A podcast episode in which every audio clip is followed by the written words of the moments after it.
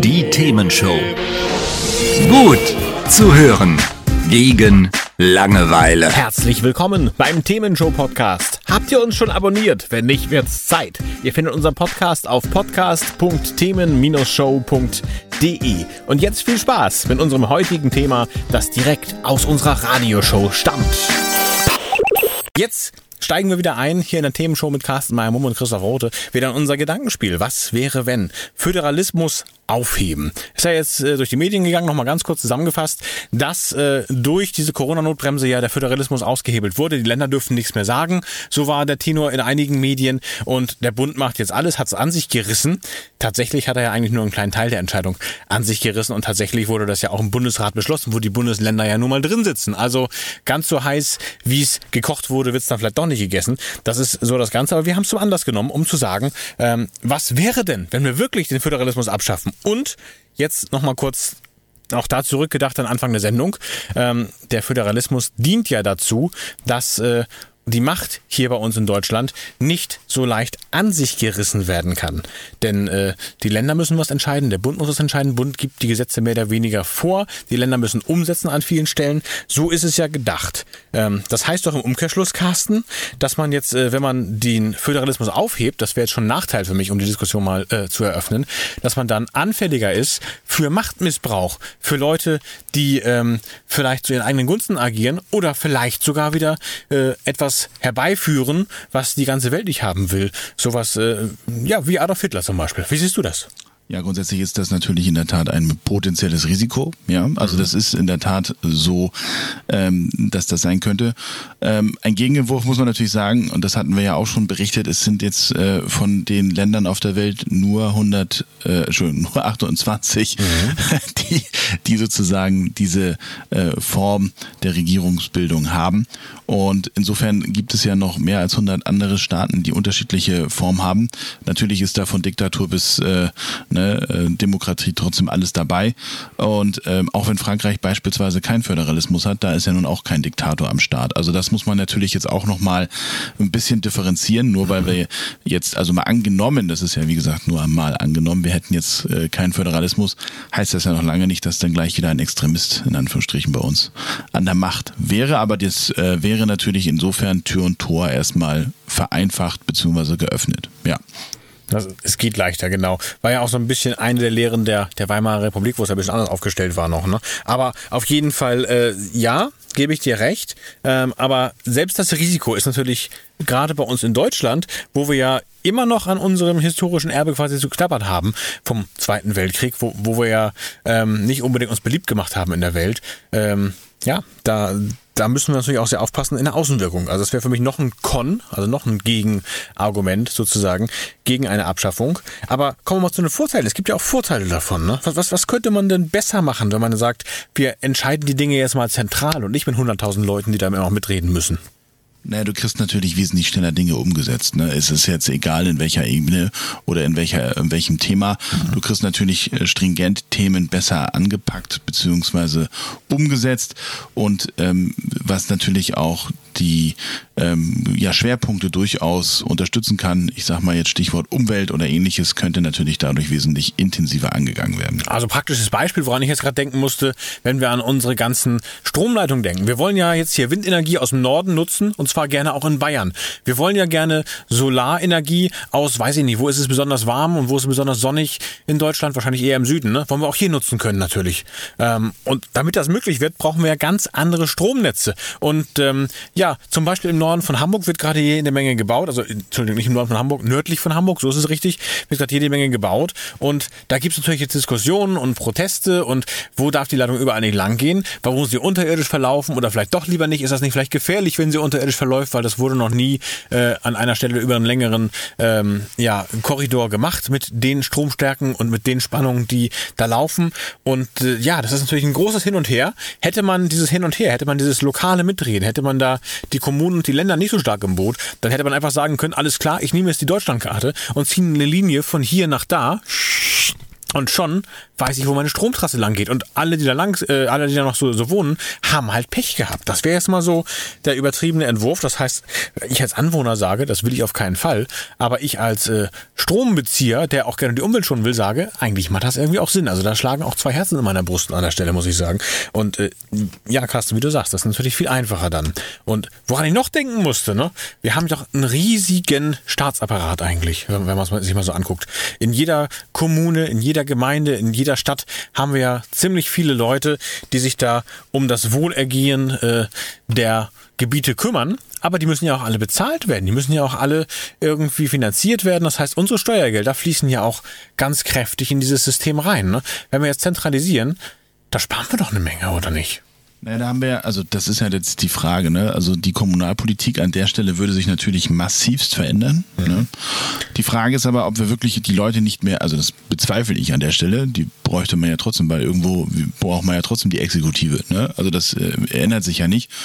Und ähm, auch wenn man jetzt beispielsweise die Gelder beispielsweise zentral freigibt, muss ja irgendjemand dafür sorgen, dass hier dann die Gewerke trotzdem gebucht bzw. ihre Arbeit machen. Also so ganz einfach ist es dann ja nicht. Mhm. Ja.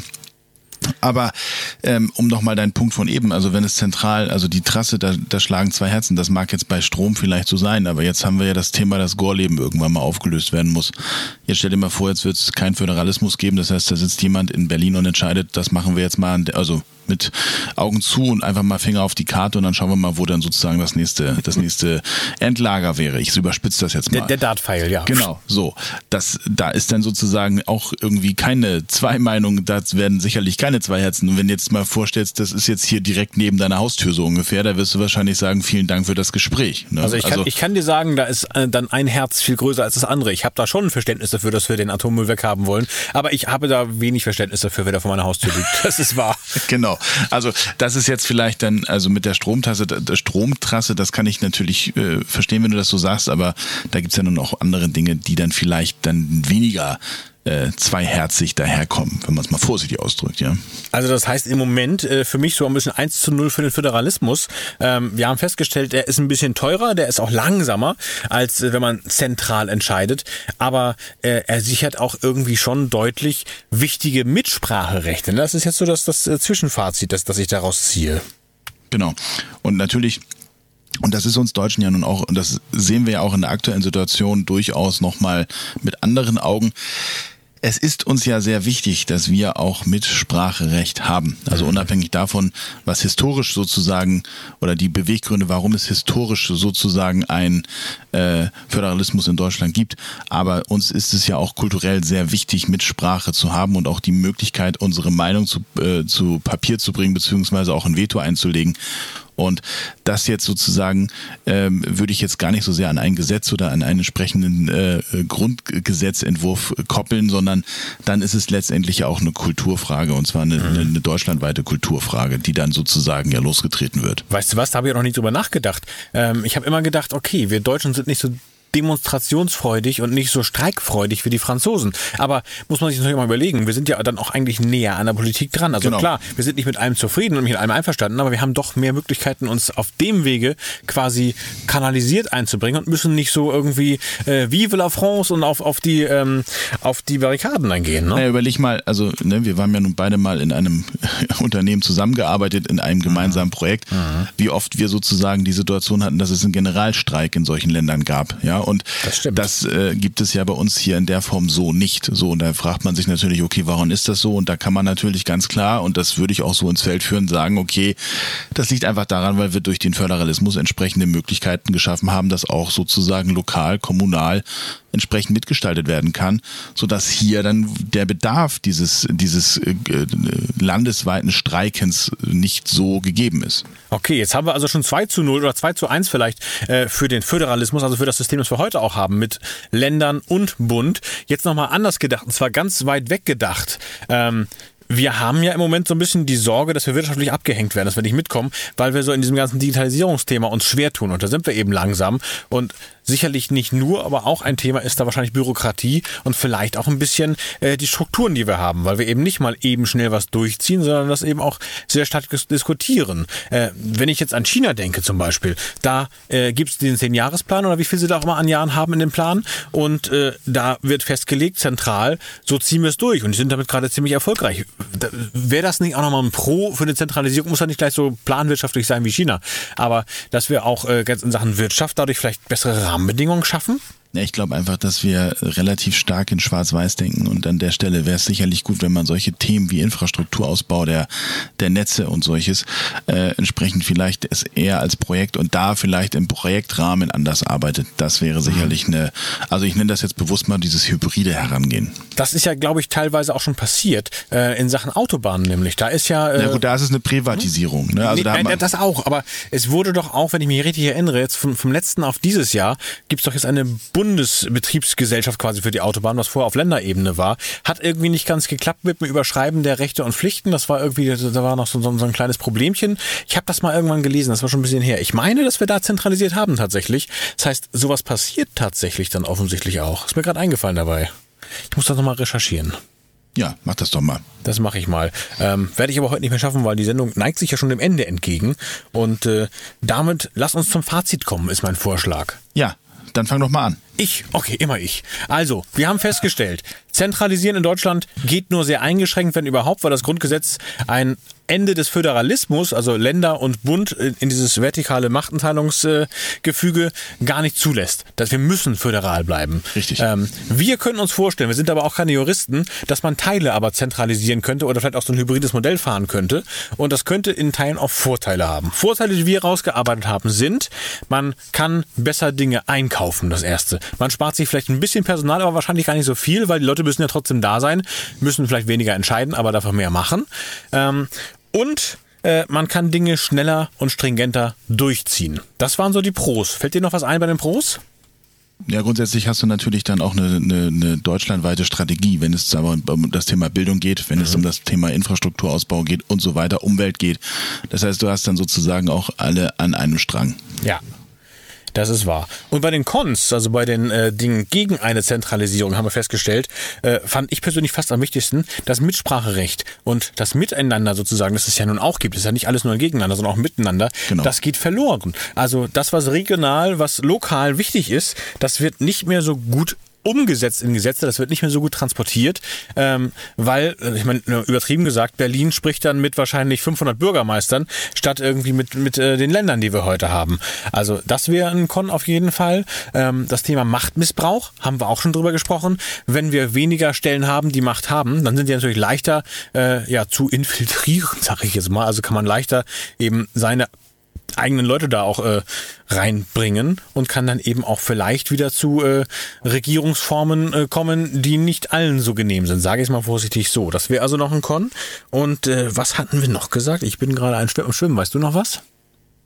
Hm, naja, das Thema Generalstreik hatten wir eben noch zu fassen. Stimmt. Also das heißt, dass sozusagen, weniger Stabilität eigentlich, ne? Das heißt, äh, naja, die die was wir ja gesagt haben, es ist ja eine Form der Kultur, die wir in Deutschland haben und das ja. würde dann natürlich dann auch ausgehebelt werden. Das Kulturthema stimmt. Und wie, äh, vielleicht, vielleicht muss man auch sagen, Robustheit. Ne? Das System ist ja relativ robust. Das ist Richtig. ein bisschen langsamer, aber dafür robuster, weniger anfällig für alles Mögliche. Genau. Ja, das passt doch ganz gut. Ja. Dann glaube ich, haben wir einen ganz guten Abschluss gefunden. Ähm, ich freue mich, dass ihr dazugehört habt, mit dabei wart, mitgedacht habt, die Rehe auch nicht überfahren habt auf der A23, die da immer noch rumlaufen. Ganz wichtig, ja. Auf jeden Fall. Und dann bleibt mir eigentlich nur noch zu sagen, dass äh, ihr unbedingt auch reinhören solltet in unseren Podcast. Den Podcast findet ihr nämlich äh, auf unserer Webseite podcast.themen-show.de und sonst alles über die Themenshow findet ihr naturgemäß dann auf themen-show.de. Ich muss jetzt gerade mal hier meinen Kalender zücken, darum spreche ich ein bisschen langsamer. Ähm, ihr müsst nämlich noch wissen, wann das nächste Mal die Themenshow stattfindet. Und das ist, so, jetzt gucke ich mal hier, im Mai sind wir jetzt und der Juni. Da sind wir am 7. Juni wieder zu hören. Und äh, ja, Thema steht noch nicht fest, könnt ihr mit beeinflussen. Auch das geht auf themen-show.de. Wir sind auch auf Facebook, auf Twitter, überall, wo ihr Podcasts äh, findet, sind wir vorhanden. Also eigentlich kommt ihr an uns gar nicht vorbei, das können wir festhalten. Und äh, Darum freue ich mich natürlich auch, wenn ihr einschaltet und wieder mit dabei seid. Gute Bewertung hinterlasst, äh, Kanäle abonniert, sorgt dafür, dass wir bekannter werden, verteilt Wenn es euch gefällt, gibt's weiter, wenn nicht, sagt's uns, ne? wie man immer so schön sagt. So sieht's aus, und, äh, genau. damit äh, können wir eigentlich nur noch eins sagen. Tschüss. Servus. Ciao. Und bye bye. Das war's mit uns und äh, wir freuen uns, dass ihr dabei wart. Hat's euch gefallen? Sagt's weiter. Habt ihr Feedback? Sagt es uns. Studio at themen-show.de oder per WhatsApp 040 52 11 01 52. Mehr Podcasts von uns gibt's unter podcast.themen-show.de. Themenshow.